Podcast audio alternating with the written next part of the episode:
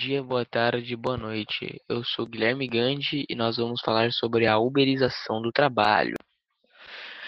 Para podermos explicar melhor o tema deste podcast, precisamos entender primeiramente o conceito de uberização, que consiste na relação de trabalho contemporânea em que se vende um serviço para alguém de forma independente, sem intermediação de empresas, em geral, via internet.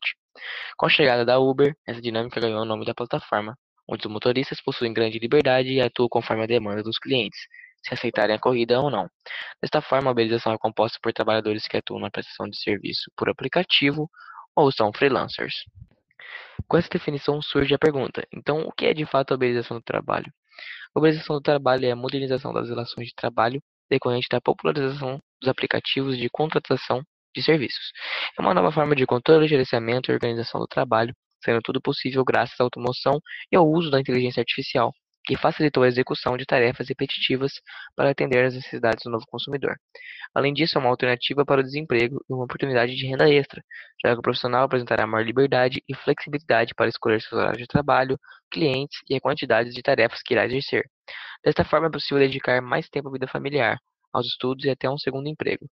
Pode-se citar também um retorno financeiro vantajoso, desde que haja um bom planejamento e um controle sobre ganhos e investimentos. Sendo seu próprio chefe, é possível traçar sua própria rotina de disciplina para manter o foco e alcançar os resultados esperados. Outro sim, esses trabalhos também possuem desvantagens e consequências, considerando que para muitos especialistas, a uberização é sinônimo de precarização do trabalho. Isso porque, como não são contratados formalmente, seguindo a CLT, os trabalhadores de aplicativos não têm acesso a direitos ou garantias trabalhistas, como auxílio-doença, férias remuneradas, 13º salário e previdência social. Além disso, os ganhos dos trabalhadores de aplicativo dependem da quantidade de horas trabalhadas. Assim, para ganhar o mínimo para sobreviver, eles precisam trabalhar muitas horas por dia, sem alimentação e o descanso essenciais. Além do que, devem arcar com os custos do trabalho e dos equipamentos necessários. Para piorar, com o um número crescente de trabalhadores autônomos nesse setor, os ganhos por serviços diminuíram. O resultado disso é que, para receber a mesma quantia que ganhava há um ano, o entregador por exemplo, precisa realizar o dobro de entregas. Dessa forma, a oscilação de renda, o trabalho em excesso, a insegurança e a pressão psicológica das avaliações vem provocando estresse, ansiedade e acidentes de trânsito.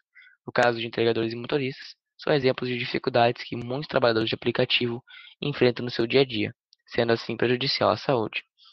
Ainda não existe uma legislação que atue especificamente no âmbito de proteger os direitos dos profissionais que aderem a este modelo, mas há muitas discussões em todo o mundo sobre como regular essa nova relação de trabalho, visando proteger o trabalhador e criando garantias mínimas como jornada de trabalho, férias e uma proteção social em volta dele, mesmo não sendo um emprego de carteira assinada.